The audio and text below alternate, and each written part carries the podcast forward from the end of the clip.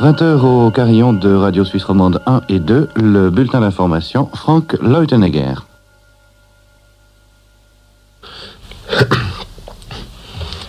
La tension est à son comble aujourd'hui en Cisjordanie occupée. Depuis hier soir, c'est la grève générale. Et ce matin, les manifestations ont tourné au drame. Un jeune garçon a été tué et une dizaine de personnes ont été blessées. Selon certains témoignages, c'est l'armée qui aurait ouvert le feu pour disperser les manifestants dans les rues de la ville d'El dont le maire a été destitué par le gouvernement israélien. De nombreux incidents sont signalés entre colons israéliens et palestiniens. Dans plusieurs localités de Cisjordanie, si on en est aujourd'hui au deuxième jour de grève générale, cela fait déjà 16 jours.